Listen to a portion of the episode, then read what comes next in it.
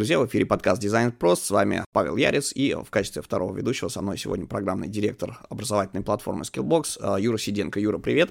Привет! А в гостях у нас сегодня руководитель отдела дизайна компании Аджета Аня Бондарь. Аня, привет! Привет, Паш! Ань, можешь э, немножечко рассказать о том, чем ты занимаешься, чем занимается компания Jet, чтобы слушатели просто лучше понимали контекст, внутри которого ты задействована как э, специалист? Аджета — это системный интегратор а, в области электронной коммерции. Мы помогаем крупному бизнесу, а, опять же, это интернет-магазины, а, продаваться на российском рынке. То есть наши клиенты — это, например, L'Oreal, Puma, из российских, из известных это Технониколь, Золотое Яблоко, всем известные, например, Касторама, Canon, Такие ребята. Ну, отлично. В общем, такой э, серьезный спектр клиентов. И а что дизайнеры в отделе делают? Какие задачи вы решаете? А к нам в первую очередь обращаются за разработкой, но клиенту удобно всегда работать в одно окно, то есть не ходить по разным э, студиям, каким-то агентствам, чтобы в одном месте им сделали дизайн, в другом разработку, поэтому они обращаются к нам. Э, и мы отделом дизайна помогаем им на самом деле очень, очень много в чем. Мы делаем от каких-то маленьких маркетинговых э, фишек, баннеров, рассылок, каких-то промо-лендингов до редизайна интернет-магазина целиком и полностью, либо каких-то его частей. То есть у, нас, поскольку клиенты большие, они никогда не бывает такого, чтобы они пришли ни с чем. То есть у них всегда уже что-то есть. И они не всегда готовы к полному редизайну, и поэтому это очень часто какие-то точечные доработки и улучшения. И мы им с этим помогаем.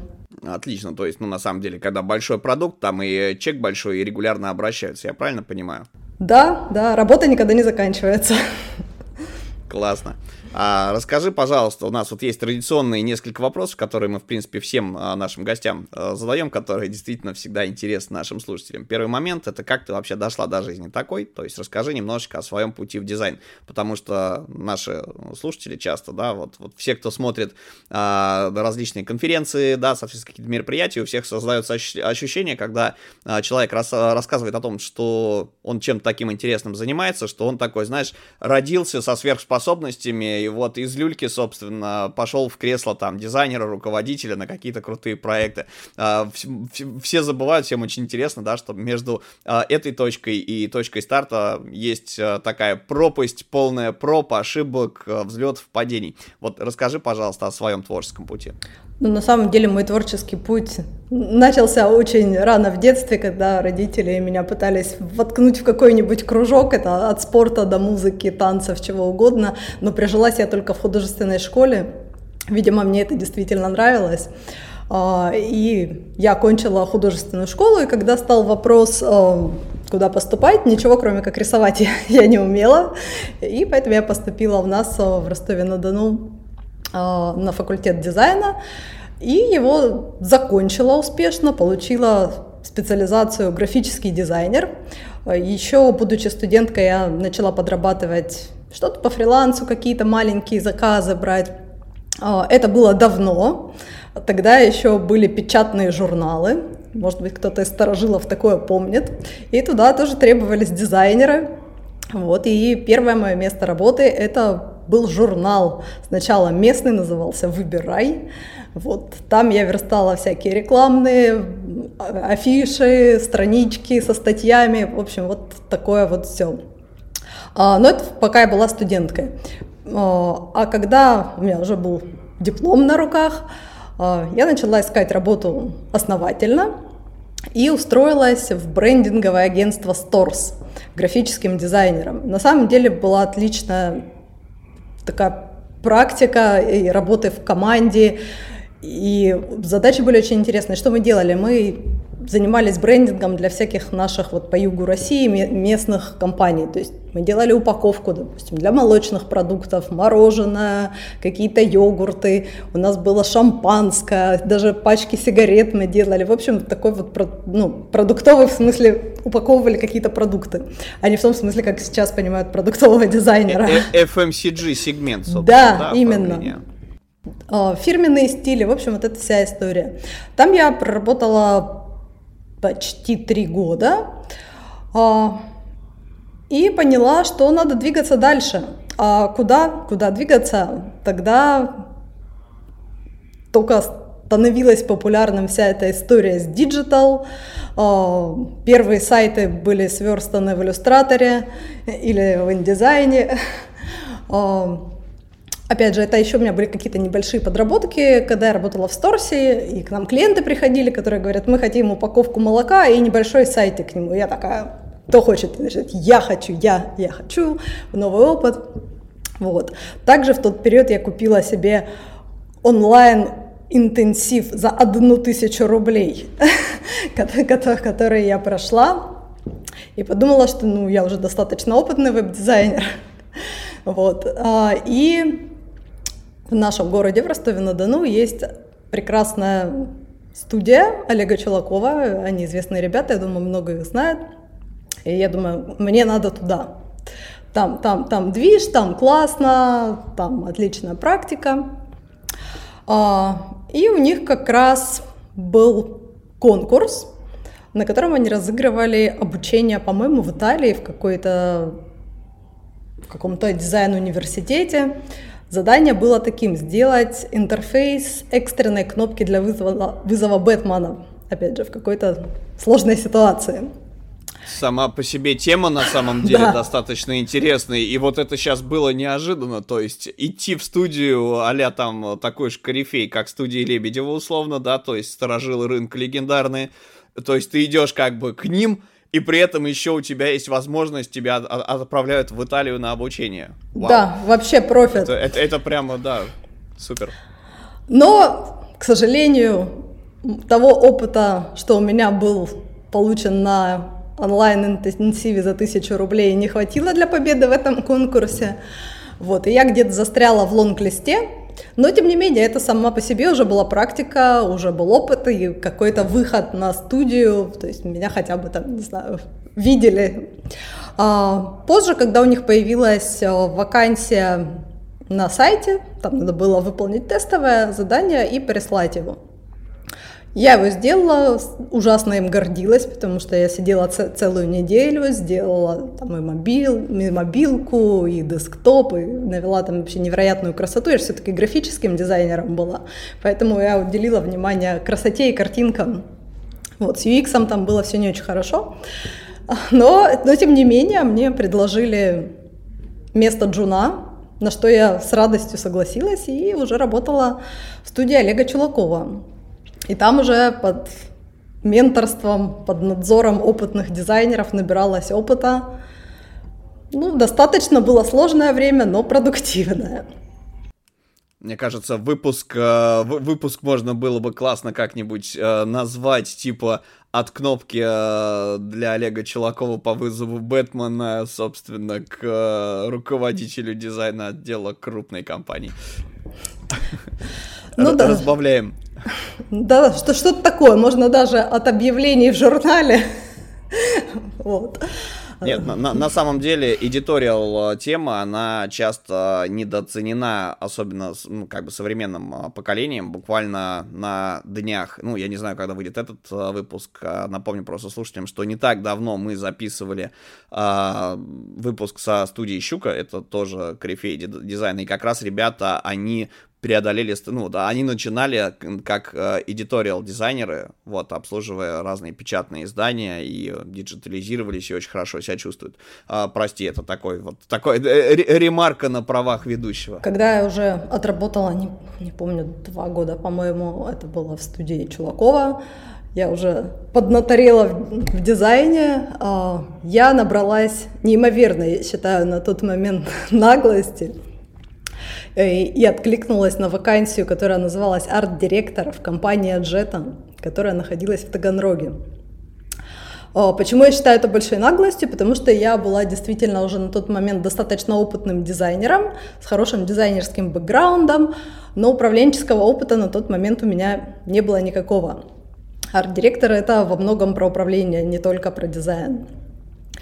И, к моему удивлению, меня позвали на собеседование, и мне очень понравились эти ребята, мне сам факт поездки в соседний город было очень интересно.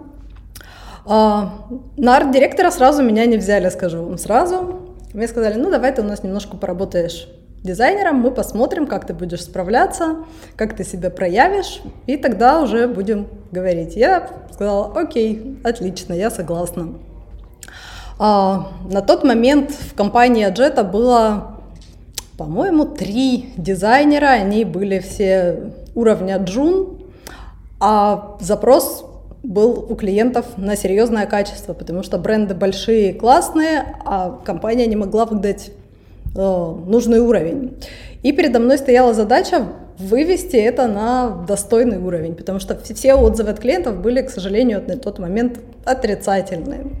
Вот. И я взялась за организацию отдела. Какие мои были пер- первые шаги, потому что на первом этапе это было очень сложно.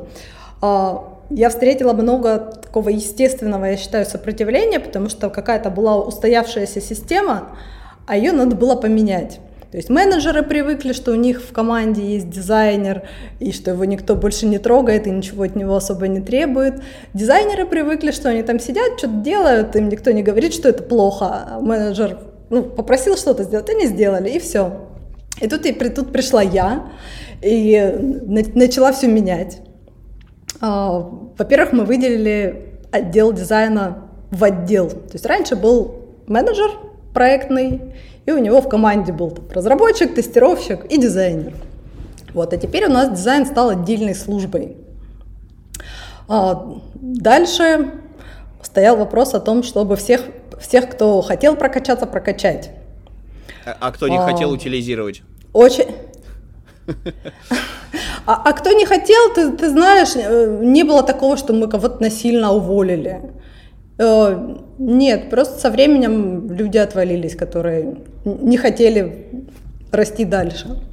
Аня, сколько таких было от общего? Просто интересно, э, на, на своем опыте у нас тоже так было, что есть ребята, которые хотят учиться и хотят развиваться, а есть ребята, которые, ну, им достаточно просто делать какую-то работу, к которой они привыкли, получать какую-то определенную сумму, и им в кайф сидеть, а просто наслаждаться жизнью и не развиваться. Ты знаешь, а, учитывая, что их сначала всего было три человека, этот процесс был такой естественный. То есть мы начали добирать новых людей, то есть более опытных. А, сейчас все, все обновились за те пять лет, что я работаю. То есть кто, кто-то ушел по каким-то своим причинам. Но сейчас полностью новый состав, поэтому сказать, сколько процентов или сколько человек я тебе не смогу. Вот, что было дальше? Дальше чуть более опытные дизайнеры могли работать самостоятельно, но опять же, каких-то супер синьеров у нас не было, поэтому все были джун, джун плюс. И это требовало от меня большого вовлечения, то есть где-то приходилось все доделывать своими руками. А потом ребята начали уже подрастать. Мы оплачивали, конечно, курсы, какие-то повышения квалификации, то есть все возможности для того, чтобы учиться, у дизайнеров были. Наиболее мотивированные, наиболее талантливые стали быстро расти, и у меня уже появилась возможность выстраивать систему менторства. Я начала к более опытным прикреплять менее опытных, и тем самым я себя разгрузила. И так вот это был достаточно такой длинный процесс, ну, наверное, первые два года это вот мы изживали какие-то прошлые проблемы, прошлые ошибки, там, отзывы от клиентов были плохие, плохие, плохие, плохие, а потом в какой-то момент раз, вот так по щелчку, и все изменилось. И сейчас у нас все наши клиенты, которые с нами работают, они довольны результатом, они на ежегодном NPS ставят нам высокие оценки. А, мы приросли, получается, было три дизайнера, когда я пришла, то есть я пришла, была четвертая. А, сейчас у нас 8 человек, то есть 7 дизайнеров и я. И еще одна девочка у нас ушла в декрет, то есть мы выросли, получается, в три раза. Потому что что? Потому что улучшилось качество, с нами более охотно стали работать и старые клиенты, и новые. Ну, получается, что э, нужно учиться. Даже когда ты уже опытный дизайнер, нужно продолжать обучаться, развиваться и искать что-то новое, правильно? Да, абсолютно правильно. Причем как я сказала вначале, у меня не было абсолютно никакого управленческого опыта, вот, и мне пришлось прямо качать вот эти скиллы. Я проходила курс э, для арт-директоров на скиллбоксе, вот, там познакомилась э, с Сергеем Попковым. Но это тоже было очень полезно, потому что в этой теме я была прям новичок-новичок в управлении. А что ты считаешь вот для ну, давай так, э, Art Direction, э, как бы это ни называлось, да, собственно, это просто э, вот в классическом понимании, это функционал, совмещающий в себе две вещи. Первое, это контроль, постановка контроль задач выполнения, то есть менеджерская функция, да, для того, чтобы вот пришел, прибежал менеджер укушенный и говорит, чуваки, нам срочно надо, не знаю, там, сделать что-то в каком-то объеме. Соответственно, арт-директор смотрит на график загрузки, распределяет нагрузку, подбирает для этого людей и смотрит вообще, да, там, есть варианты сделать это своими ресурсами или потребуется привлекать какого-нибудь, не знаю, там, дизайнера иконок, например, да, там, на аутсорсе. А, и плюс а, это отсмотр и контроль каких-то вещей, то есть ты помогаешь поставить задачу а, дизайнеру, да, вот именно, условно говоря, художественно-контрольная функция, и затем тебе дизайнер что-то притаскивает, собственно, показывает выполненную работу, ну или ты пробегаешь там из-за спины, что-то комментируешь и говоришь, туда оно движется все, или хочется что-то другое, заряжаешь человека идеями время. Вот, этот момент э, первый, да, то есть вот какие функции ты видишь. И еще очень важный момент, э, Ардир, э, неважно, да, вообще руководитель э, дизайнера, э, который сам является дизайнером так или иначе, не имеет права, собственно, за него что-то доделывать. Вот как ты эту штуку перепреодолевала, бил ли тебя кто-нибудь по рукам, э, что типа не делай сама, если человек, да, делает фигово или делает медленно, да, заставь его вырасти, так сказать, да, преодолеть эту болевую точку, э, использовать ее как нечто для роста. Такие вот два вопроса. Да, я знаю эту тему и всегда сама себя бью по рукам. У меня нет специального человека, который бы это делал, что арт-директор или там, ментор не должен ничего доделывать сам. Но практика показывает, что иногда приходится, потому что иногда проще один раз показать, чем 10, 10 раз объяснять. И иногда бывают сжатые сроки. Когда дизайнер не справляется, не справляется, не справляется, а сроки уже горят, приходится что-то доделать самостоятельно. Это не идеальная ситуация, соглашусь. А, что можно сделать в таком случае? Можно обсудить эту ситуацию на ретроспективе, понять, что пошло не так, может быть, какие-то скиллы надо дизайнеру прокачать. А, но жизнь такая, что так случается. По поводу, по поводу функций моих компании. А, это, в принципе, действительно все, что ты сказал, то есть какой-то vision, art direction, в какую сторону мы движемся, как это должно выглядеть, как это должно работать.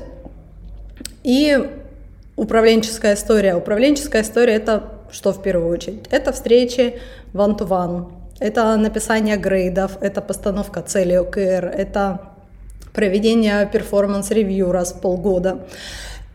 какая-то организация митапов, митингов, э, где-то я как лицо компании выступаю на каких-то там профильных конференциях, или мы плотно сотрудничаем, допустим, с университетами. Я иногда с лекциями для студентов э, прихожу в университеты, взаимодействиями с нашими директорами, с руководителями, с какими-то смежниками. У нас есть там отдел аналитики, например, с разработчиками. То есть это все тоже ложится на мои плечи. Иногда от этого, конечно, взрывается мозг, и поэтому я стараюсь по максимуму, по крайней мере, вопросы дизайна делегировать самым старшим, самым опытным ребятам. Я вообще считаю, что арт-директор или руководитель, он не должен быть самым лучшим дизайнером э, в компании. Вообще нет. Он должен нанимать людей, которые лучше, чем он. Потому что ну, невозможно быть специалистом и там, в иллюстрации, и в 3D, и в анимации, и в UX. Ну, лучше, чтобы это были разные люди, но все суперпрофессионалы. А, можно по поводу найма а, тоже про критерии немножечко поговорить. Это действительно важная штука, тем более, ну, мне кажется, во, во, во все времена а, есть запрос у людей, которые, опять же, либо меняют профессию, либо, там, не знаю, какие-то курсы прошли, либо, да, собственно, из одной сферы там в другую переходят. То есть это не смена профессии, а смена специализации. Какой пак скиллов должен быть вот для того, чтобы ты, например, человека наняла на работу? То есть на что ты смотришь при трудоустройстве. Окей, чувак прошел кадровика, если он у вас в компании есть. Он дошел до тебя, а, ты с ним созваниваешься, какие вопросы ты задаешь, какие тестовые даешь, что смотришь, а, да, соответственно, что важно. Потому что критерии у всех на самом деле немножечко разнятся от компании к компании и от, а, собственно, того, кто собеседование проводит. Да, действительно, всегда очень прям по-разному есть такая даже проблема, что синьор в одной компании может оказаться джуниором в другой компании, поэтому это всегда очень сложно оценить. На что я смотрю в первую очередь? На портфолио. А, ценю портфолио из реализованных проектов. Вот, то есть какие-то просто нарисованные картинки ценятся чуть меньше, чем даже небольшие, но реальные проекты, потому что это уже скилл, а, работы с реальным заказчиком, с реальными правками, потому что а, просто картинка, ты берешь какую-то идеальную фотку, ставишь на нее красивый шрифт и пишешь, там, не знаю, цена, и все, и у тебя отличный интернет-магазин. А когда ты приходишь к нам, у нас бывает заказчик просит, а у нас пять цен на один товар, поставьте вот, пожалуйста, их все, и, наш фир, фирменный, не знаю, шрифт какой-нибудь робота это хорошо. Вот если, там, не знаю, Comic Sans, вот, уже так красиво не получится. Вот, и если дизайнер смог из этих реальных требований, реальных фоток, сделанных старой Nokia, сделать что-то похожее на реальный сайт-проект, то это уже классно. Звучит как мед для моих ушей, э, вот, э, то, то, да. И, иногда, знаешь, приходится слышать при попытках трудоустроиться, что вы, вы, вы клевый, но вы такой олдскульный человек. Так, а что по hard skill ам? Ну, для нас важна работа с фигмой, желательно на каком-то уровне чуть больше, чем умеют открывать и рисовать квадратик хорошо, если человек умеет пользоваться там, компонентами, layout ами, горячими клавишами, какими-то плагинами. А, совсем круто, если он уже работал в какой-нибудь компании и умеет подключить библиотеку, например, или пользоваться UI-kit ом. Но это уже прям для продвинутых, потому что если это была какая-то небольшая, то вряд ли там была Figma Pro и библиотека компонентов. Окей. То есть у человека должно быть две руки, две ноги, он должен уметь открывать, закрывать фигму, подключать библиотеки, работать с компонентами. В идеале, да. Ань, а что делать ребятам, которые только начали э, свой путь, э, вот как сказал Паша, они э, закончили учебу, прошли там курсы какие-то, и они готовы браться за любую работу, потому что им интересно, они верят в то, что они могут, но у них нет реального опыта, и взять им, по сути, даже негде а, его. И вот э, как э, быть таким ребятам? Как им попасть э, в компанию, которая готова дать им этот опыт? На самом деле, вот я сначала сказала про реализованные проекты.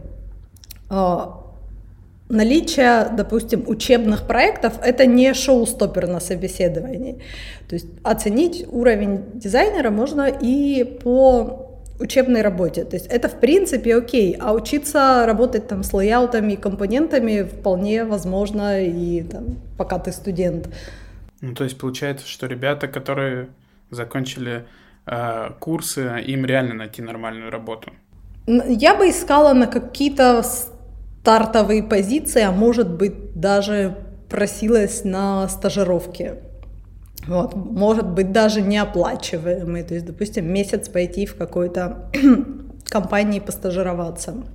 А, а можно порисовать кнопки для Бэтмена с, даже без перспективы поехать в Италию, собственно, да, и остаться в... С мечтой в листе, поехать в Италию, да. В листе чуваков на будущее. Это просто, на самом деле, тоже, извини, я так вклиню историю, которую часто мы пытаемся подчеркнуть, мы просто все время получаем запросы от слушателей, и с завидной регулярностью а, как раз повторяется такой вот вопрос, что из серии типа, ну, блин, я уже в 10 компаний послал там свое резюме, портфолио, мне даже просто тупо никто не ответил. Ну, как бы 10 э, штук, да, типа, чувак, ну, пошли в 100 хотя бы, да. Вот, то есть, а, что бы ты порекомендовала? Конверсия небольшая, да. да. Какую конверсию ты, кстати, считаешь э, нормальной, целевой? Может быть, ты порекомендуешь вот как раз ребятам, а, ну, давай так, Опытным понятно, у них уже опыт есть, они уже знают. Вот э, ребята, которые вот только-только свежачок, да, что называется, они либо где-то в одном месте поработали, либо прям реально с курсов куда-то идут. Вот э, чё, э, с каким объемом портфолио вообще можно идти трудоустраиваться, что в нем должно лежать, да, насколько это должно быть релевантно конторе, в которую человек идет.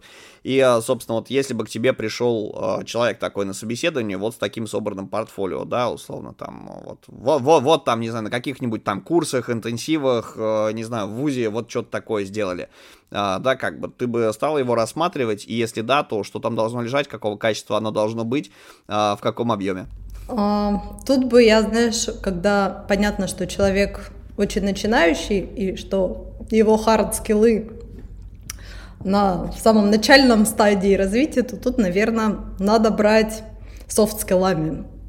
А, что, что здесь важно? Релевантное портфолио, то есть если ты э, устраиваешься в компанию, которая занимается электронной коммерцией, то надо из всех своих студенческих работ выбрать что-то связанное с электронной коммерцией. То есть интернет-магазин, какой-то продающий лендинг, может быть, это будут какие-то рекламные баннеры.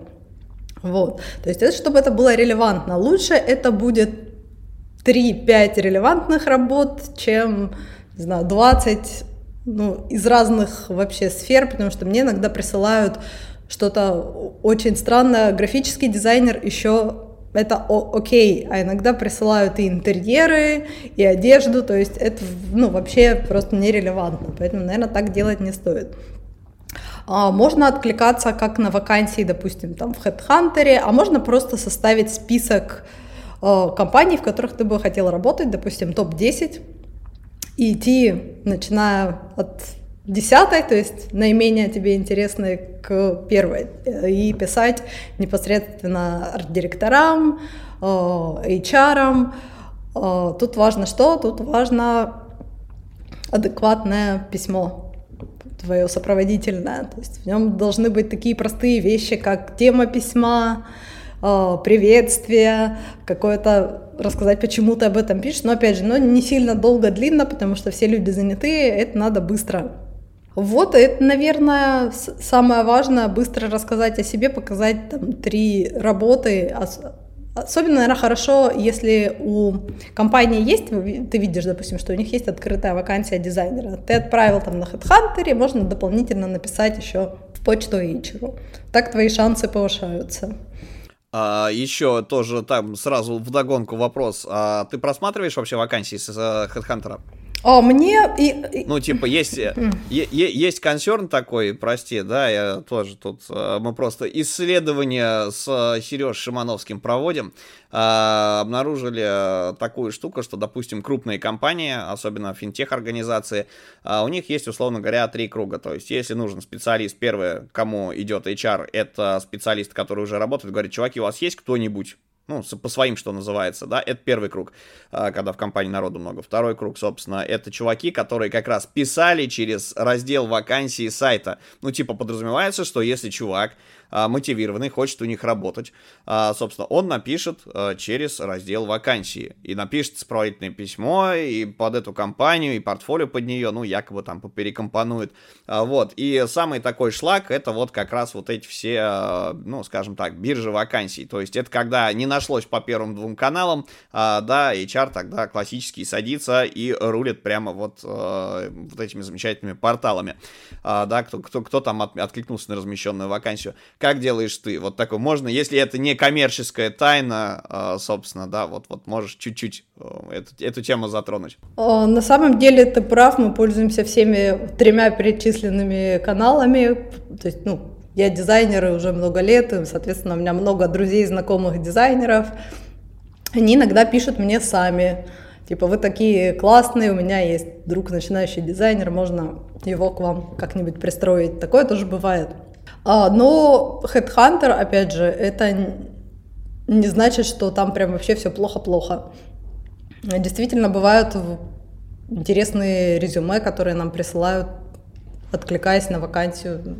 Это вполне окей. Окей, отлично. Извини, просто воткнул, потому что действительно вещь, э, мне кажется, актуальная.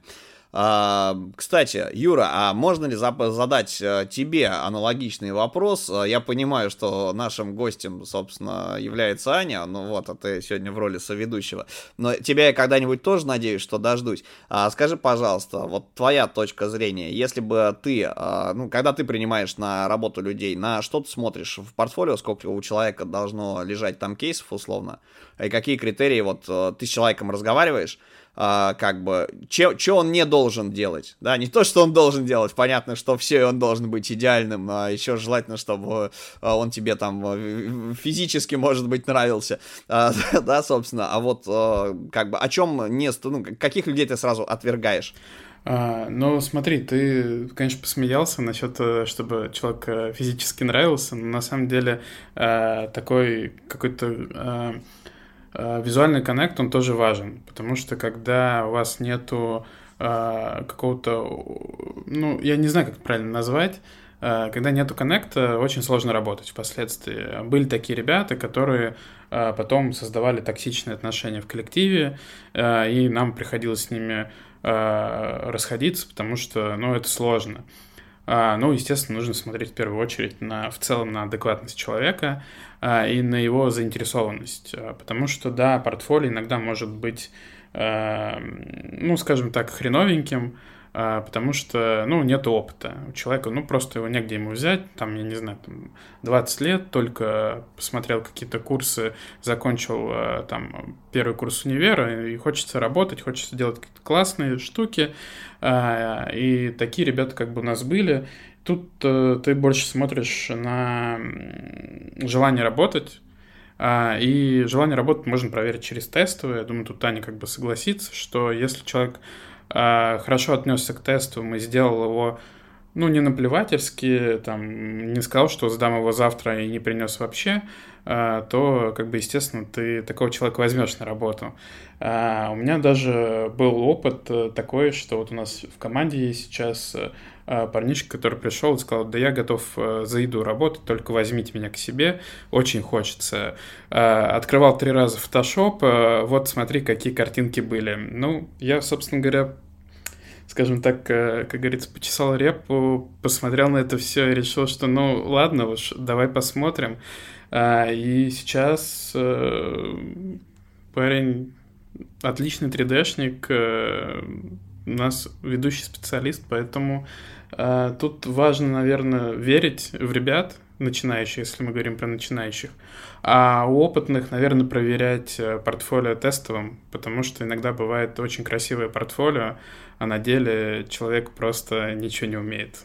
Потому что портфолио можно долго-долго-долго его надраивать, а вот э, рабочий э, темп иногда из-за этого хромает.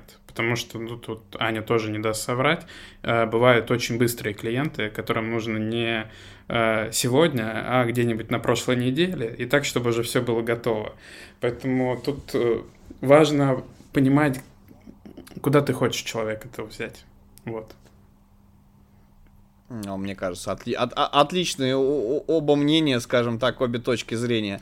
А, вообще, мне кажется, тема портфолио, она актуальна для многих, и реальные работы, даже если они, мягко говоря, не огонь, а, их действительно можно чем-нибудь, чуть-чуть клевое, наверное, сделать, но смотреть будут на то, что реальное, а, даже если оно выглядит не особо круто.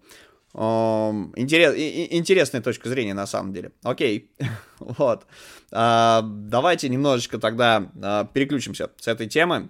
А, если слушать, например, того же Попкова, которого и, и тут и там упомянули, собственно, вот, а, я знаю, что Серега смотрит, собственно, на такие вещи, как трендовость в том числе. А, история с e-commerce, она, ну, не то чтобы совсем консервативная, да, там тоже есть какие-то свои тренды, но на самом деле любой э, e-commerce, да, ну, брать не будем, если говорить про интернет-магазин. Интернет-магазин — это определенный набор страниц, да, собственно, там, главное, каталожек, э, там, это продуктовая страничка и, собственно, вся история внутрянка, там, э, корзин, процесс заказа и так далее. Все остальное — это дополнительный обвес.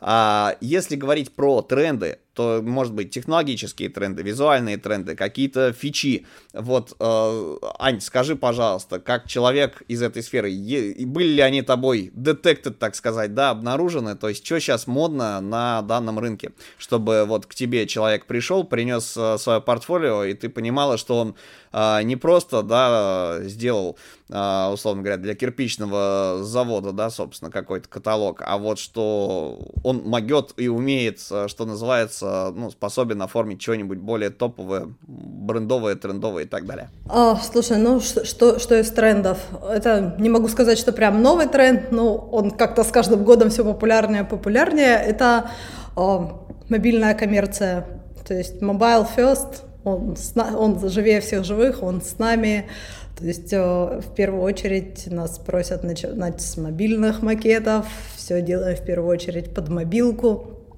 а, потому что основной трафик, то есть 60, а то и 80 процентов пользователей сейчас покупают э, с мобилки, и это не всегда даже приложение, это просто мобильные версии сайтов и модный нынче PWA, это не клей, это Progressive Web App, это такой сайт, который выглядит как мобильное приложение, но тем не менее он запускается в браузере, вот, но обладает всеми плюшками и преимуществами приложения.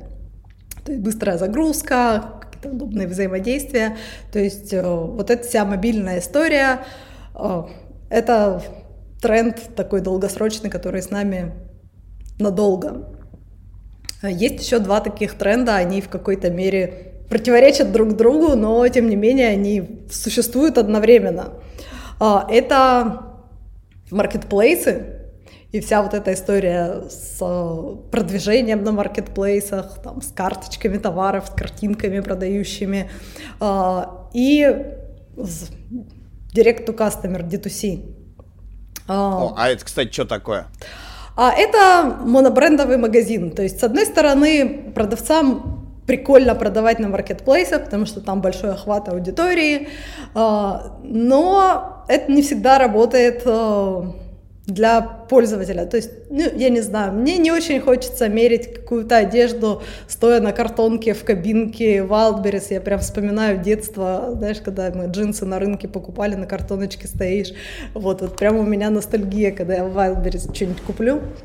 Вот, все-таки мне приятнее покупать, я не знаю, в каком-нибудь 12 Stories, например. Ты заходишь, там красивый сайт, там большие картинки, там э, тебе привезут в красивом пакете там твои брюки или что-то. Брендированную картоночку привезут, Брендированную картоночку, да. То есть э, это просто другой ценовой сегмент, и поэтому монобрендовые интернет-магазины, я думаю, нас э, не покинут. Вот они с нами параллельно с маркетплейсами будут э, существовать. И тут, конечно, дизайнеру есть где разгуляться, потому что маркетплейс это все-таки ты вот в этих рамках работаешь, какие-то небольшие там изменения, но это обычно всегда жесткие требования. Вот. А когда мы делаем какой-то монобрендовый магазин, там можно и покреативить. Тут могут быть какие-то нестандартные сетки, большие красивые картинки и видео. Что еще интересного из э, таких трендов, можно сказать, как это, социальная коммерция. То есть здесь что? Здесь партнерство с какими-то инфлюенсерами, блогерами, там, продажа не только напрямую через сайт, но и там через всякие инстаграмы и прочее, прочее. Ну, например... Запрещенные на территории, надо, надо теперь говорить да, озвучивать. Хорошо, но мы будем говорить, что ВКонтакте. ВКонтакте это тоже инструмент.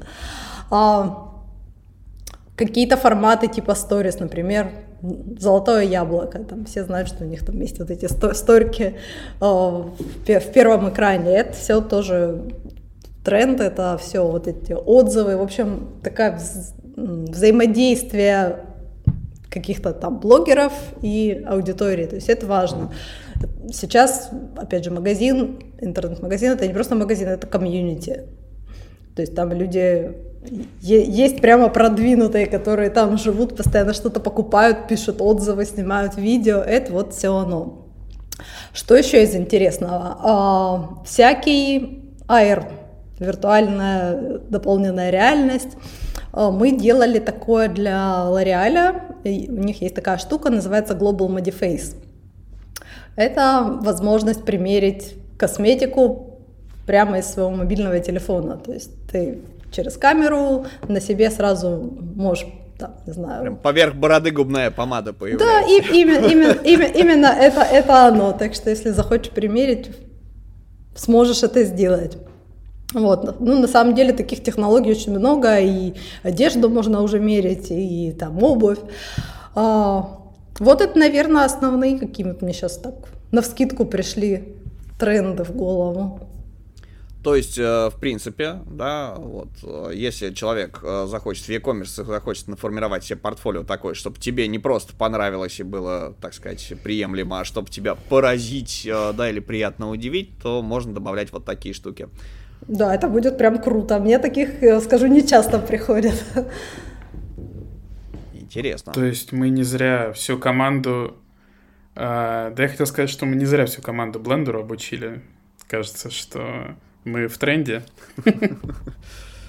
Абсолютно точно. Мне кажется, бленд, бленд, блендер сам по себе, он в тренде как бесплатный 3D-редактор, абсолютно функциональный и не засанкционенный по самой не балуйся. А как же сплайн? Я вообще не знаю, что это, прости. Я вот, я, я, я, я максимально не... Ты, ты же знаешь, я динозавр.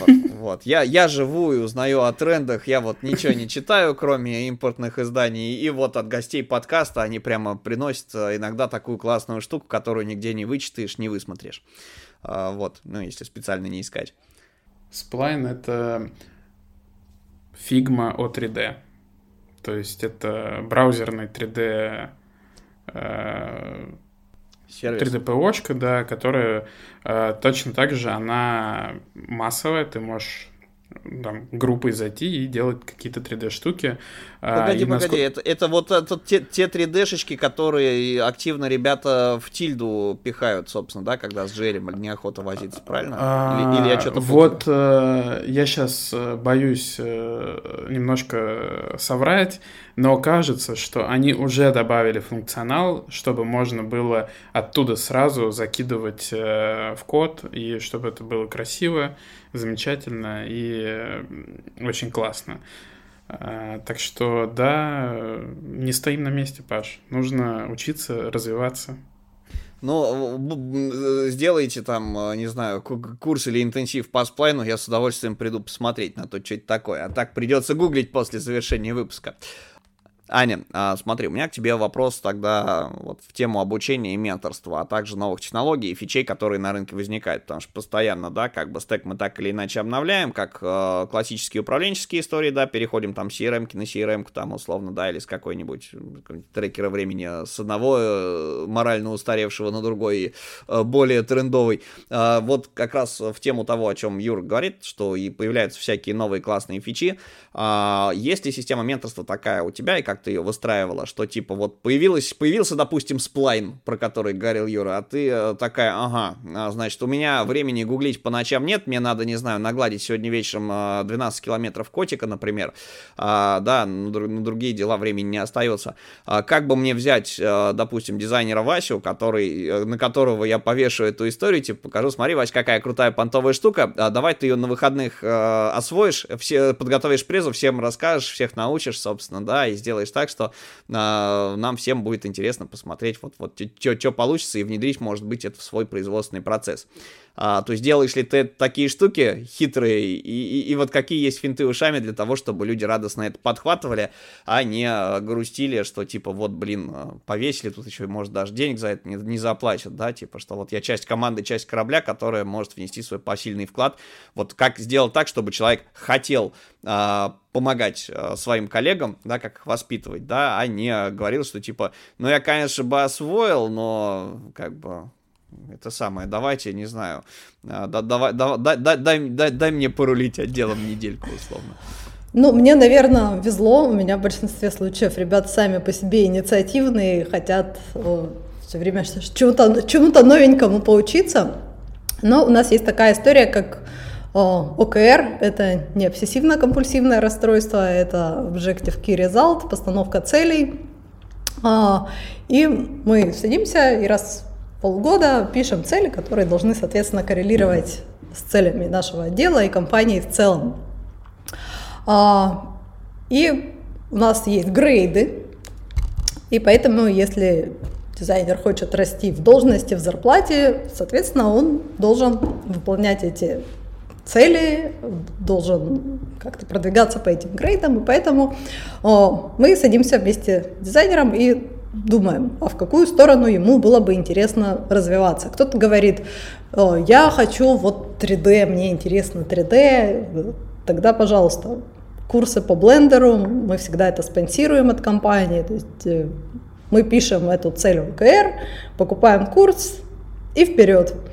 И потом при первом же удобном случае это реализуем. То есть, опять же, какой-то приходит новый лендинг, мы какие-то там штучечки нарисуем в 3D, то есть потихоньку это начинаем внедрять в нашу ежедневную работу. То есть, чтобы эти знания не были какими-то оторванными от нашей работы. Вот, кто-то другой, наоборот, говорит, нет, мне больше интересно там про UX, про проектирование, про какие-то исследования, аналитику, тоже не вопрос. Осваиваем какой-то курс. А, я со своей стороны, как арт-директор, стараюсь диспетчеризировать задачи таким образом, чтобы они совпадали с интересами дизайнера. И это чаще всего действительно получается эффективно, потому что человек, который и обучился, и ему это интересно, и подходит по его, не знаю, типу характера, по складу характера, и он показывает там лучший результат. А Потом чаще всего, если это уже продвинутый какой-то обычно middle, middle плюс дизайнер, у него есть его подопечный джун, и они обычно в паре, у них такая синергия. То есть если middle пошел учиться на 3D, джун такой, я тоже хочу на 3D. Вот, и ему уже проще, потому что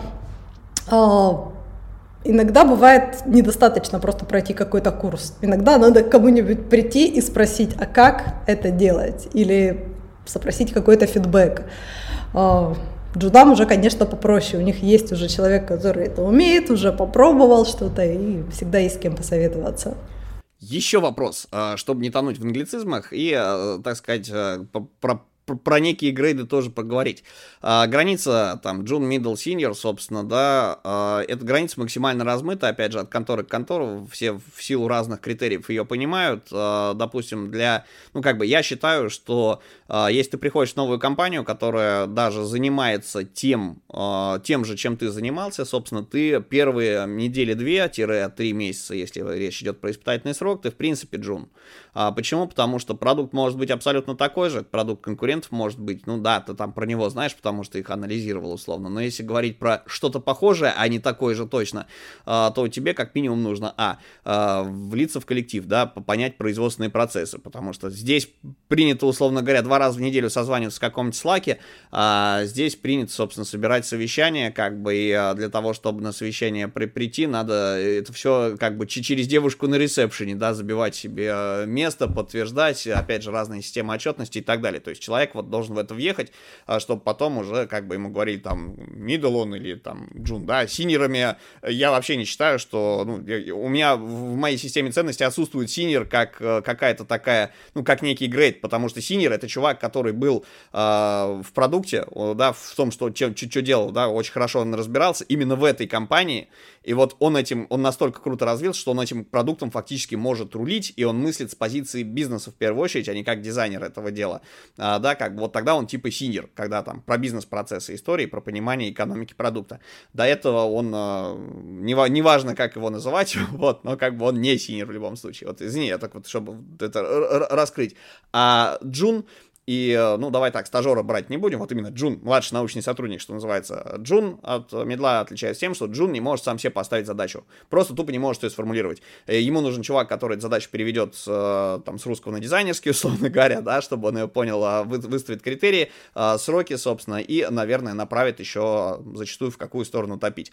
Вот как эти грейды понимаешь ты для себя, это важнецкая штука. И вот как раз про грейды, которые грейды, не Джун, middle, senior, а типа, как, что должен у тебя вот в отделе чувак освоить, чтобы ему э, бонус какой-то была какая-то плюшка либо в виде денежки, либо в виде, эм, фиг знает, там, повышения, может быть, его рабочих обязанностей с точки зрения исполнения более интересных задач, например.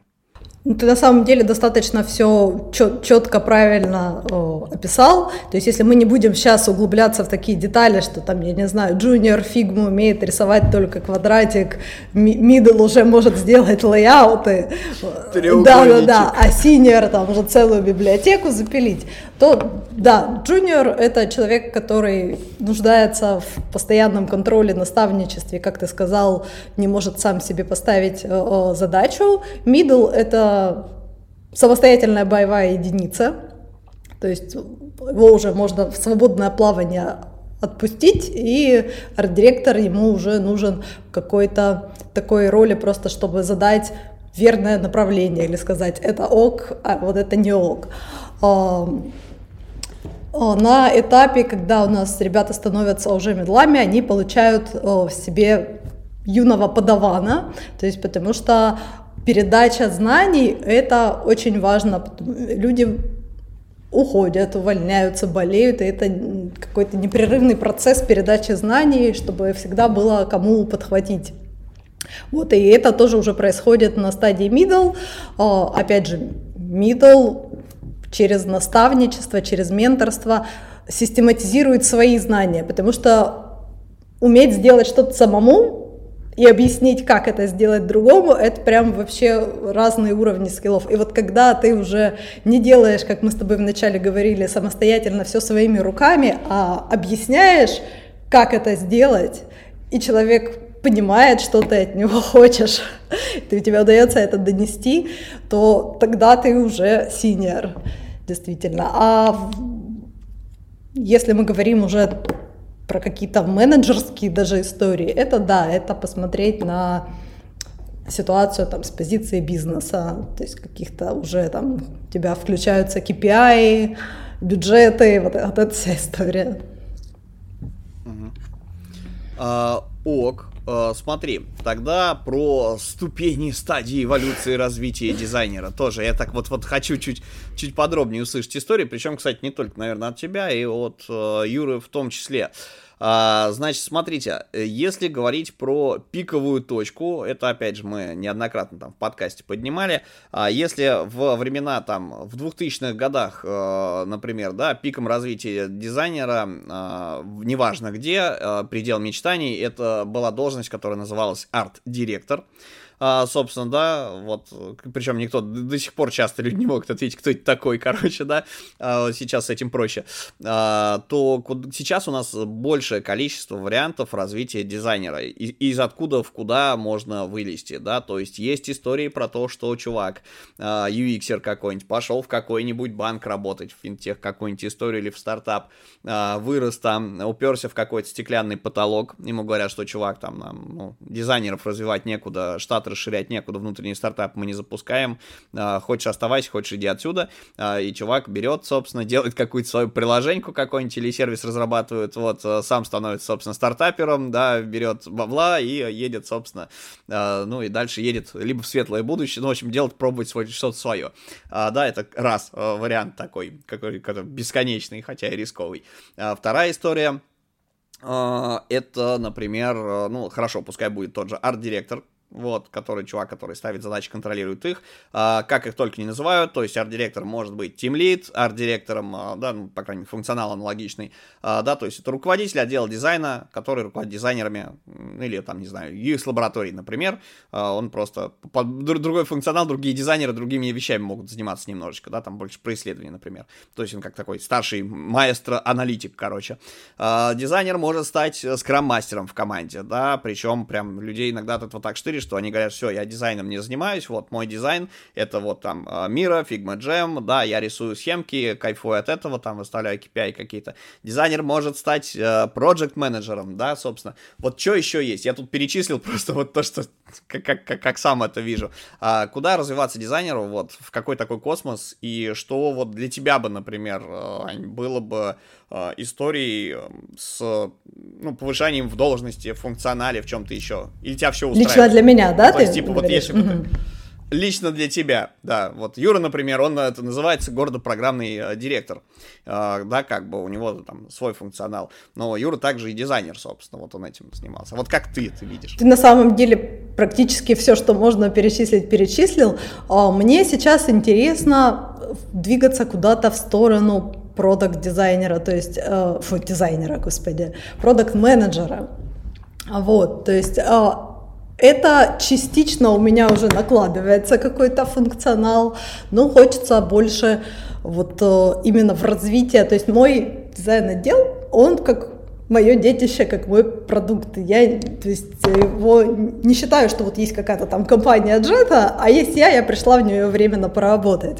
То есть я воспринимаю это как вот прям как свой бизнес, как свой проект, то есть я очень за него радею, и мне интересно, конечно, чтобы мы росли, чтобы у нас были новые проекты, новые клиенты, и хочется как-то и бренд джета продвигать, то есть вот мне кажется, что это где-то коррелирует с э, продуктовым э, менеджментом. То есть я хочу куда-то в ту сторону расти. То есть подразумевается какой-то монопродукт, который ты развиваешь. Да, еще интересно маркетинг, потому что дизайн, мне кажется, он в какой-то степени на, на службе маркетинга тоже это часть маркетинга. Вот как как упаковать какой-то там товар или услугу, ее продвигать. То есть, а маркетинг, мне кажется, это более такое широкое. Ну, тоже, опять же, где-то граничит и с э, продукт-менеджером. Ну, то есть, в принципе, функционал может быть э, любой у руководителя, да, вопрос в том, как он называется. Окей. Да. А, Юра, а к тебе аналогичный вопрос. Если бы вот э, ты, да, не занимался дизайном, не контролировал, не ставил бы задач, например, дизайнером, чем бы ты хотел заниматься вот, вот из дизайна как карьера в куда-нибудь? Какие варианты развития для, для себя видишь? Тоже интересно, мне кажется. Я думаю, что мы сейчас посмеемся, потому что примерно где-то э, год назад я проходил обучение по продукт-менеджменту. Э, и это был как раз-таки тот поинт, э, после которого я в целом ну, перестал что-либо рисовать сам, вообще в целом. И, наверное, э, уже меньше стал э, общаться э, с дизайнерами и больше общался с менеджерами в нашем дизайн-департаменте и забрал на себя такую, скажем, операционную часть работы и все меньше и меньше занимался именно дизайном.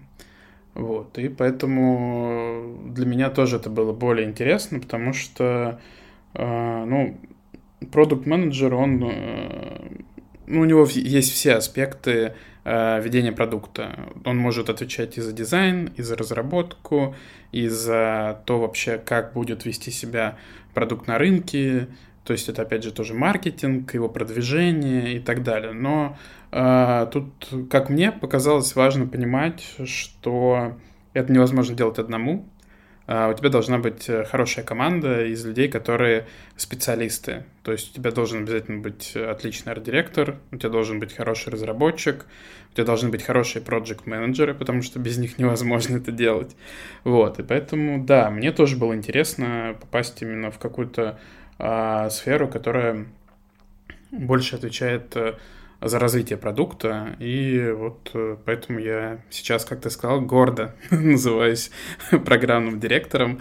Э, я не так э, давно на этой должности, но это гораздо интереснее для человека, который уже, скажем так, нарисовал все, что мог.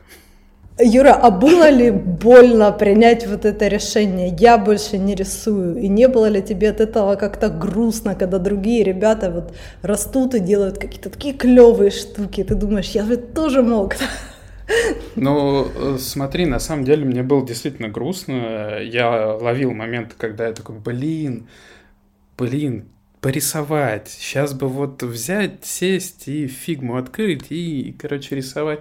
А, но я был рад за ребят, э, которые были а, так же вот, как у тебя есть э, твои медлы, э, есть джуны. Вот у меня тоже были такие ребята, которые я выращивал, собирал в команды, и я радовался тому, что они достигали э, больше результатов, чем я.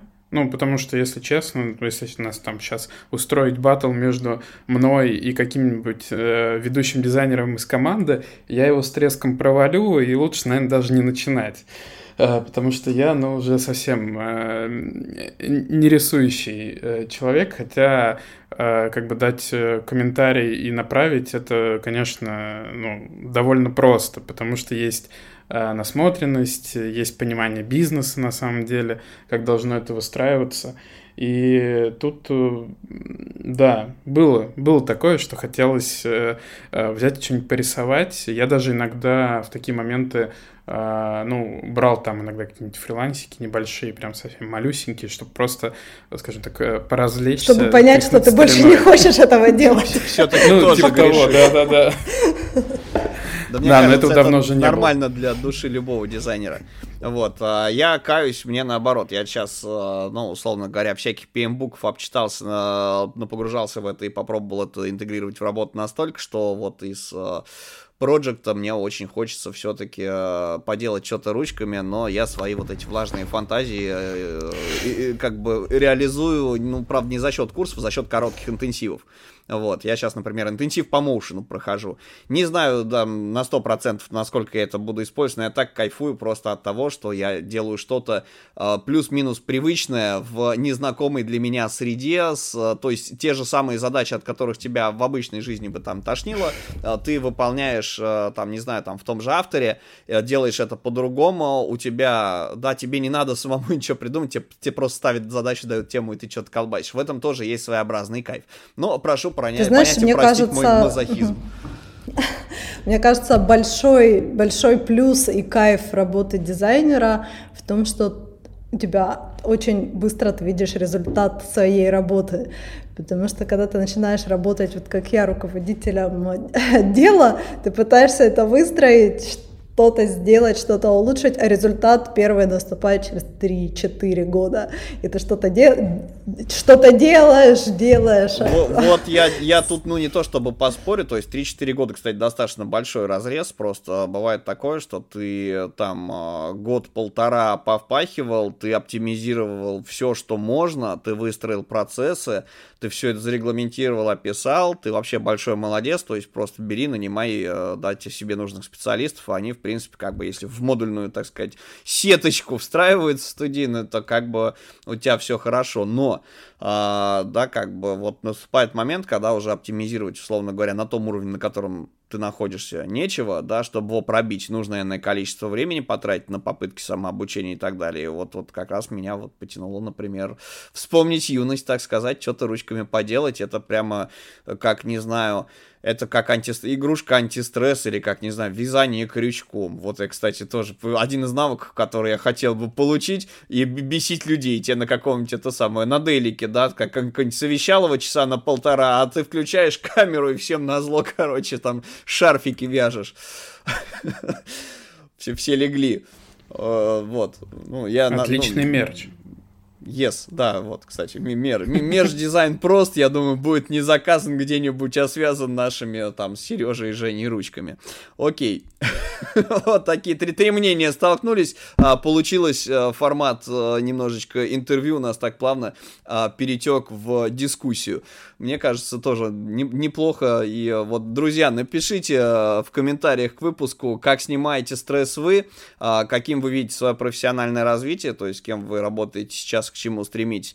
И если вы уже, собственно, да, прошли какой-то путь, съели путь соли, напишите, что вы делаете с желанием поделать что-нибудь ручками в условиях ограниченного количества времени. Вот. Мне кажется, это будет интересно и полезно всем, не только слушателям, но и нам. А, об этом почитать. Напоминаю, что комментарии к выпуску можно оставить в наших соцсетях, а, да, телега и запрещенная инста. А, больше мы их нигде читать не успеваем. Иногда люди пишут также в отзывах на платформах, где слушают наш подкаст, там распространяется много где, но э, там комментарии мы можем просто тупо не увидеть вовремя. Окей, извините, отвлекся. давайте, наверное, подытожим какую-то такую историю. Значит, Аня, так как гостем у нас являешься ты, э, вот, Юра, так как ты являешься ведущим, и так уж получилось, что фактически тоже так под конец э, стал гостем, я бы хотел от вас э, получить две вещи. То есть момент первый в какой момент времени нужно понять, что тебе срочно нужно обучение, это раз, да, то есть вот ты столкнулся с задачей, у тебя нет для нее скилла нужного, например, фиг знает, ты э, классный сиджишник, а у тебя вдруг резко возникает задача э, научиться работать там с Google таблицами, например, да, как бы, ну, прям формулы, чтобы делать, да, не просто их открывать, закрывать, а вот проект этого требует оптимизации. Естественно, на проекте, во время проекта, если его сдавать там через неделю, у тебя времени на это нет, да, у тебя есть там Google э, какие-то fast-трек какой-то пройти можно для решения задачи, но ты понимаешь, что ты с этим будешь сталкиваться в будущем. А вот в какой момент времени э, у тебя должно щелкать, что я должен запланировать себе время под э, обучение, получение данного скилла. Это раз.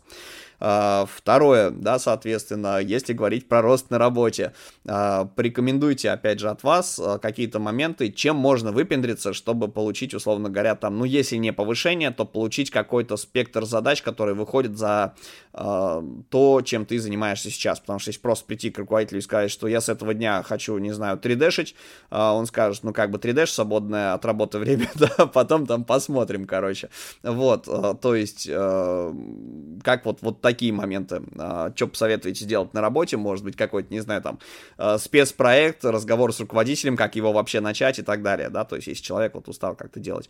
И, а, собственно, что делать э, людям, которые хотят устроиться на работу, да, до этого этого не делали, вот им тоже что-нибудь такое порекомендуйте, пожалуйста, потому что наши слушатели в основной своей массе, они, конечно, растут вместе с нами, слушая подкаст уже не с 2019 года, но среди них все время прибавляется ребят, которые вот прямо новички-новички. Окей, давай по первому вопросу, в какой момент надо понять, э, что пора учиться чему-то новому. Э, наверное, если это разовая задача, и ты как-то уже с ней справился, наверное, не, это не повод бежать сразу обучаться какому-то новому скиллу. Возможно, ты пройдешь курс и больше никогда этим заниматься не будешь. Но если ты уже пару раз э, с этим сталкивался и тебе понравилось это, то есть это повод э, задуматься о том, чтобы пройти какое-то обучение. Э, я встречала очень талантливых людей, которые просто параллельно задачи начинали проходить какие-то краткие курсы, интенсивы, и обучались параллельно. Это прям рецепт не для всех, это для супермотивированных, э, упорных, системных людей. Вот, но тоже такое бывает.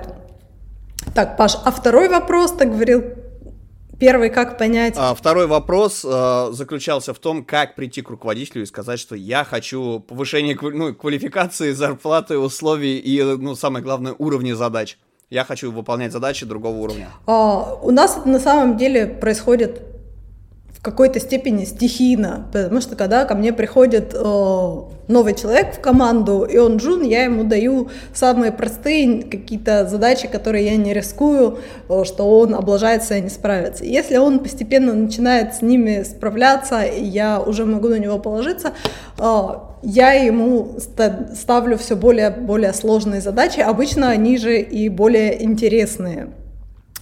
А, если ко мне приходит человек и говорит, я хочу расти, но не знаю как, Что, что мне для этого надо сделать?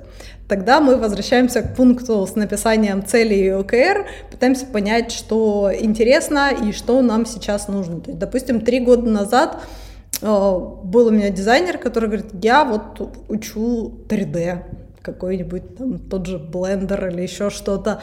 И говорю, блин, это, конечно, классно, но нам сейчас это вообще не актуально.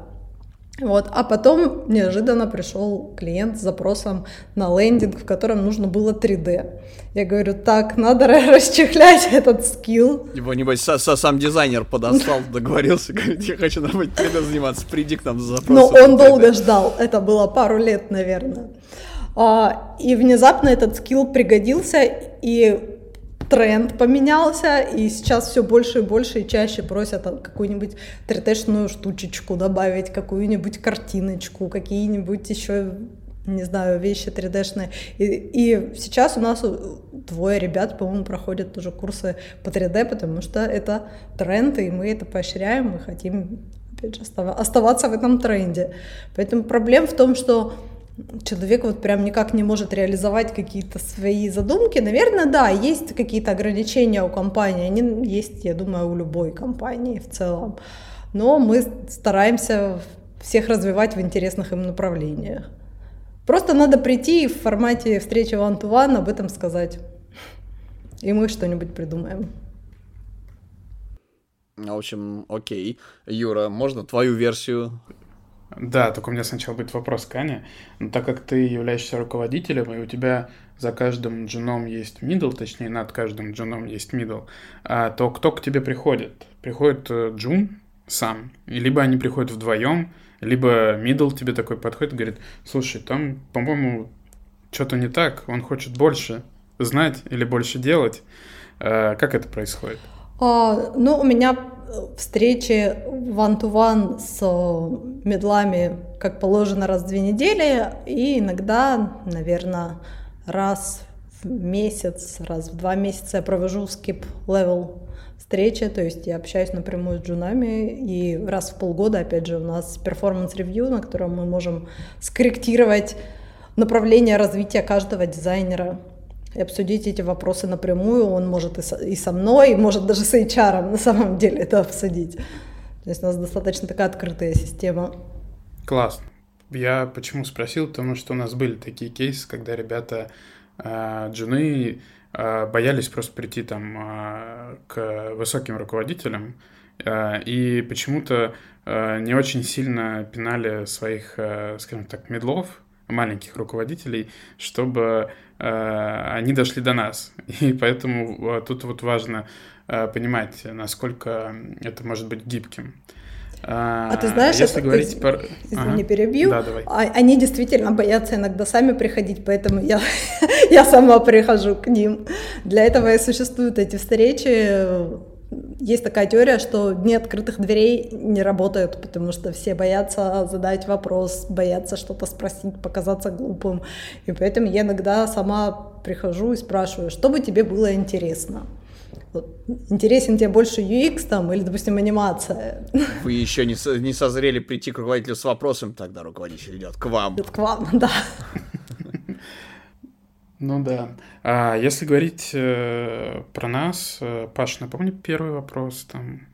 Первый вопрос был, э, в какой момент, да, как понять, что вот четко нужно учиться новому, и как это осваивать. То есть в Ахтунге в режиме, ну, то есть вот у тебя пришла задача, там, не знаю, ты стал руководителем, тебе нужно освоить новую софтинушку, которую тебе вот, вот так, так, так уж вот повелось, что тебе ее в обязанности тоже э, всунули а, да, как бы, а ты в ней не Копенгаген. И вот а, вопрос, ты ее, понятно, да, там в процессе а, можешь начать изучать, ну, понятно, да, хелпы, гайды и все такое, но есть такая вещь, как, э, да, обучение с кем-то, чтобы быстрее это освоить, но ты понимаешь, что вот сейчас, в, теч... в течение текущего времени, тебе некогда этим заниматься, тебе нужно под обучение выделить время.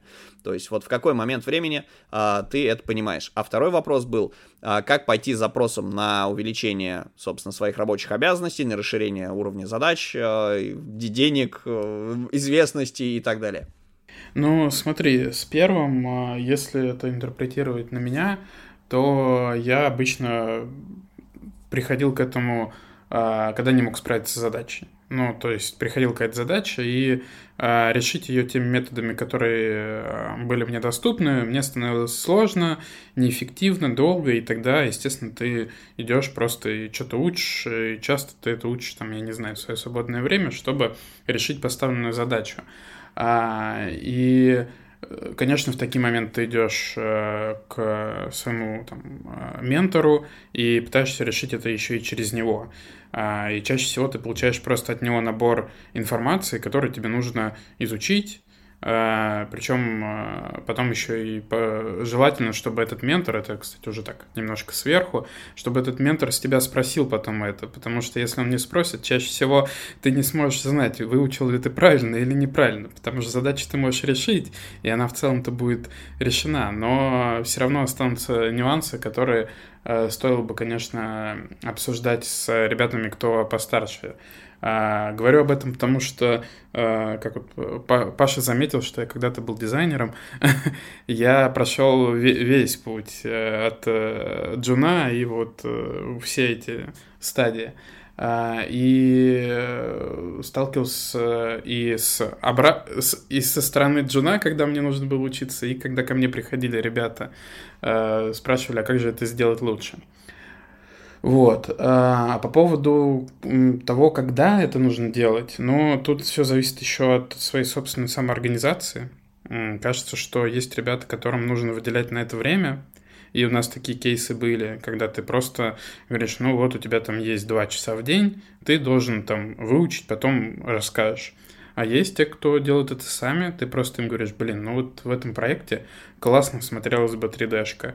И он тебе через э, пару дней приносит в этом проекте 3D-шку, и ты такой говоришь, ну, класс, молодец, э, супер.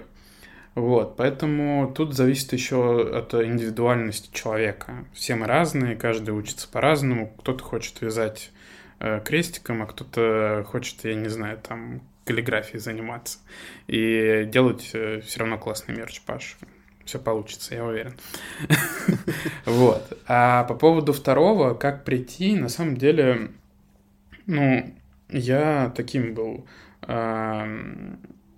джуном э, занудой, и я просто не слазил с арт-директоров, я постоянно им задавал вопросы. А, поэтому у меня такого вопроса как бы не было. Я шел и говорил, я хочу знать больше, уметь э, круче и зарабатывать тоже больше. Кто не хочет зарабатывать больше? А, поэтому наверное, тут, тут, как уже с Саней мы обсудили, нужна какая-то смелость э, к тому, чтобы просто прийти и сказать, что я хочу что-то делать лучше, что-то получать больше. И, кстати, это не, не всегда есть э, как бы финансовая подоплека. Чаще всего людям, кстати, не хватает вот как Аня уже рассказывала до этого, что э, передача знаний, потому что ты накапливаешь много каких-то умений в себе, и закрепить ты их можешь реально только когда ты начинаешь их передавать кому-то. А, поэтому у нас а, в целом тоже настроена такая некая менторская система, когда ребята есть, э, которые классно что-то делают, они об этом рассказывают всем остальным, а, и арт-директора чаще у нас выступают именно не как э, те, кто ведут проекты, а вот именно как ментор на проекте, потому что у нас э, для ведения проекта есть э, менеджер проектный прямо внутри дизайн-департамента, который как раз на себя забирает вот эту вот всю волокиту с документами, принеси сюда, достань отсюда, а здесь поставь 10 тысяч задач в джиру и так далее. А арт-директор больше сосредоточен на визионерской части. Вот. Так что как прийти, да, просто взять и прийти и сказать. Не молчать. Отлично. А, слушайте, тогда, я не знаю, вот, вот э, вопрос по менторству, по ощущению себя и про то, как этот скилл прокачивать. Потому что менторить можно, в принципе, не обладая речевыми какими-то историями, да, то есть, ну, можно быть таким косноязычным достаточно товарищем, который, в принципе, путем э, жестов, матюков и, и, и, как бы, да, указываний в нужную точку может что-то помогать э, человеку, как бы, выходить из ситуации. А, как в себе менторские вещи прокачивать? Понятно, что они там прокачиваются самостоятельно, э, просто от того, что, ну, если там к тебе постоянно кто-то идет, э, да, как бы вот ты а, этим людям что-то объясняешь, у тебя, в принципе, формируется какая-то база ответов, особенно чуть ли не от зубов, что называется, отлетает, когда человек обращается каждый день с одной и той же штукой. С этой точки зрения, вот, наверное, Анин опыт интересен. Вот смотри, а, ты выступаешь на конференциях, а, да, ты вон в курсах снималась, собственно, да, снимаешь курсы, ты выступаешь на различных мероприятиях, на вебинарах, постоянно говоришь на рабочих совещаниях и так далее. Вот как лектор-спикер, э, как э, Господи, вот у меня сейчас склероз, это знаешь, это когда э, русским языком владеешь, а забываешь, как это называется, собственно, риторикой человек, который занимается. Господи, ну, короче, как спикер, да, давай, давай это так назовем. А, как, оратор. вот, оратор, спасибо большое, Юр. А, качала ли ты как-то свою харизму, свою речь, а, свою манеру подачи и так далее, и какую роль в этом а, сыграли вот эти вот истории там с а, конференциями, публичными выступлениями, курсами и так далее. А, и это первое. И второй такой под вопрос а, вот как некий experience, это тоже, мне кажется, важная штука, насколько, с твоей точки зрения, разнится вот эта вот история, когда ты готовишься к конфе, ну, либо не готовишься к конфе, такое тоже бывает, что ты выходишь там с, голой попой, что называется, без презентации, такое тоже часто случается, и люди выкручиваются. А, да, и а, чем это отличается, например, от а, той же записи курсов, да, когда ты сидишь в студии, и тебя просто 100-500 миллиардов раз просят переговорить какую-нибудь фразу, переобъяснить какую-то историю, да, соответственно, то есть есть, ну ты просто вроде бы, да, вроде бы запись, вроде бы можно переговорить, но при этом, блин, ты просто уже ты, умираешь от того, что как попугай повторяешь какие-то фразы. Вот, да, то есть э, как качать, что для тебя это было точками, и в чем вот разница между публичным выступлением и записью? А, так, как качать? На самом деле это как-то происходило все очень, очень постепенно. Сначала тебя здесь попросили выступить, потом там, потом ты говоришь и выступаешь больше, чем рисуешь. А, в какой-то момент а, я поняла, что это прямо отдельный скилл, который надо действительно качать. Не могу сказать, что прям пока еще стыдно мне говорить, что я достигла какого-то уровня ораторского мастерства и просветления, нет. А, но я проходила курсы актерского мастерства. А, это помогает, актрисой я не стану, но это действительно помогает по крайней мере, перестать бояться и стесняться выглядеть как-то глупо, потому что когда ты валяешься по земле, показываешь э, кипящий чайник или жарящуюся сосиску, э, более глупо ты уже выглядеть не можешь, и поэтому ты расслабляешься. Кроме того, у нас в конце курса была еще запись, мы небольшой сценический этюд записывали, это надо заученный текст повторять, когда тебе вот так два софита светят в глаза, там сидит куча людей, которых ты не видишь, видишь, ты не видишь их реакцию. Ну, в общем, это действительно... Это как на допросе. Да, и это им, именно так это и выглядит. А, это помогает потом уже не бояться выходить перед аудиторией. То есть я перестала стесняться что-то презентовать клиенту, что-то на созвоне рассказывать. Ну, на самом деле я уже прям не волнуюсь, хотя раньше это было не так. А, я еще проходила курсы а, по, опять же, не сценическая речь, а техника речи. То есть э, это тоже достаточно странные упражнения, которые развивают твой речевой аппарат, и ты делаешь вот такие всякие странные движения, движения ртом, чтобы все это размять, и это действительно им имеет смысл, после них ты говоришь лучше, четче, но, опять же, это прям как поход в тренажерный зал. Нельзя покачать пресс один месяц и потом больше никогда его не, не качать. Это такая история, которую ты должен как физкультуру делать каждый день, ну или хотя бы пару раз в неделю. Каждое утро 150 отжиманий на языке, соответственно, да, и ну, здесь, растяжка щек. Ты знаешь, а, это в идеале, но пока успехи такие же, знаешь, как при походе в зал. Чуть-чуть ты походил, вроде что-то ты сделал, потом, блин, опять провал. Но я работаю над собой, стремлюсь, э, стремлюсь к этому, да. Да.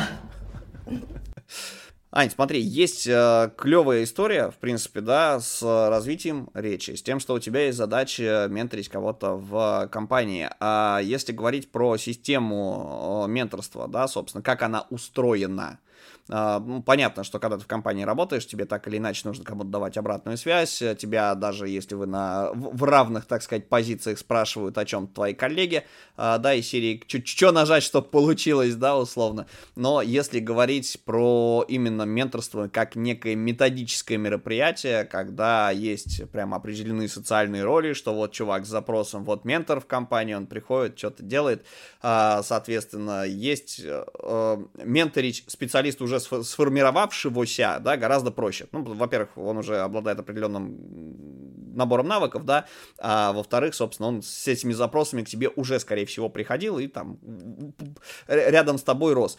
А что насчет новых людей? Как построить систему менторства для, например, стажеров? У вас же в компании есть вообще такая вещь, как стажировка? Да, или к вам уже вот приходят джуны на позицию джуна, или все-таки стажеры тоже есть? Стажер, стажеров, дизайнеров у нас еще не было. У нас бывают стажеры, там, разработчики, менеджеры. С дизайнерами пока стажерство не пробовали, но я иногда веду студентов. Вот. Они, наверное, близки к стажерам.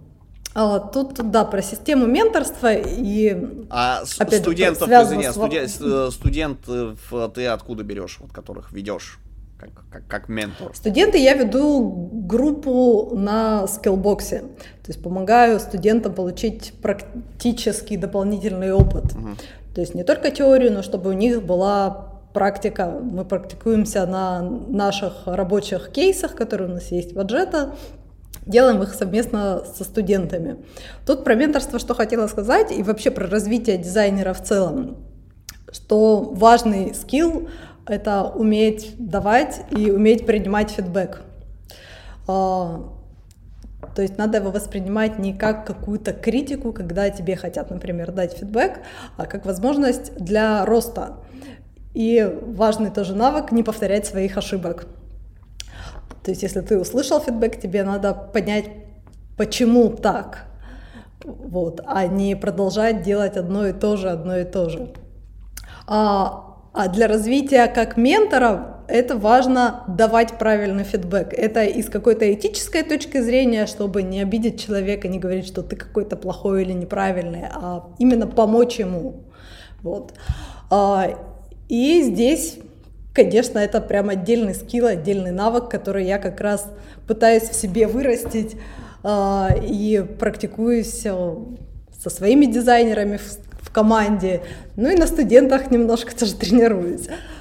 Ну, отлично, мне кажется. Вот, как, а, а, а то прозвучало как угроза. Иди сюда, а то сейчас фидбэк получишь, короче. А, вот. А, то есть, э, в принципе, конструктивная обратная связь, она подразумевает, э, да, правильная критика, она несет в себе пользу, которая помогает э, изменить что-то к лучшему, да, собственно, это не история, когда человек тебя задолбал. Такой, кстати, вот как с этим э, борешься? И ты, и Юра, если человек 10 раз подошел с одним и тем же вопросом, вы начинаете считать этот вопрос, что называется, э, тупым, ну, это как в народе говорят, да, то есть, ну, это наше защитное свойство психики. Есть человек э, достал, неважно, да, как бы какой у него уровень, вот просто. Э, что вы делаете? Вот какие, может быть, лайфхаки ваши разработаны есть? Как ему объяснить так, чтобы он понял и с этим вопросом больше не подходил? Не испугался и убежал, чтобы, да, бо бо боялся, да, что иди, это самое, а, там, а, на раздачу фидбэка, да, или вещей, собственно, вот, а именно, чтобы донести до человека суть, в чем он, а, ну, вот, найти ту точку коммуникации, которая поможет эту проблему преодолеть, не срываясь на человека. Мне кажется, это сейчас многим руководителям актуально и тем, кто боится к ним идти. О, ну, есть такой метод, когда ты не отвечаешь сам на этот вопрос, а просишь человека предложить решение или спрашиваешь его мнение по этому вопросу. А как ты сам думаешь, а как ты думаешь, мы можем решить эту проблему? И тогда он сам попробует включить мозг и что-то предложить. И, возможно, вопрос отпадет сам собой. Мне кажется, отличный метод. Юра, а у тебя есть какая-то версия, или ты просто вытаскиваешь дробовик из-под стола? Ну, вопрос задан странно, на самом деле. Мне кажется, ну, это же очень странно, если человек приходит 10 раз к тебе с одним и тем же вопросом. Стоит задуматься, как минимум, может быть, ты что-то неправильно объясняешь, а, если уж э, он не понимает. Либо, может быть, задуматься о том, что человек что мы стоит заняться чем-то другим, но я тут согласен полностью с... Юра более прагматичен. Согласен полностью с Аней, поэтому в целом, наверное, ну, у меня прям вот таких кейсов просто не было, чтобы э, ко мне приходили там хоть по три раза. Это, ну, это реально какой-то нонсенс должен быть. В целом, э, кажется, ну, э, тут, э, пользуясь, скажем так, э, служебным положением у нас достаточно много материалов разной наружности, поэтому если что, вдруг можно кому-нибудь что-нибудь открыть, показать, чтобы человеку было проще это изучить.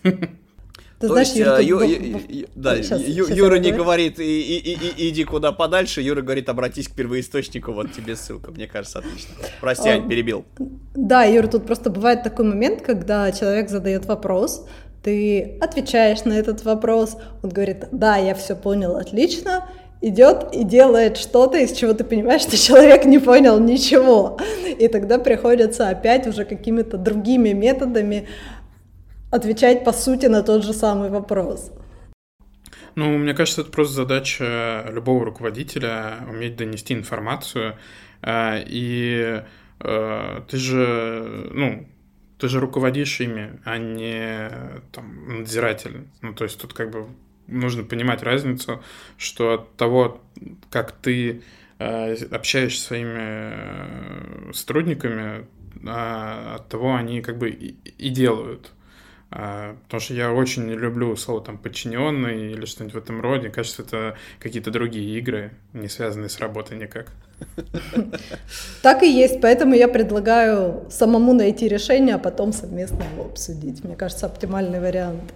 Ну, окей. А, Ань, в принципе, у меня вопросы, наверное, закончились. Если они есть у слушателей, то, друзья, я напоминаю, что все вопросы для них можно оставить э, в комментариях к выпуску. А мы в обязательном порядке передадим.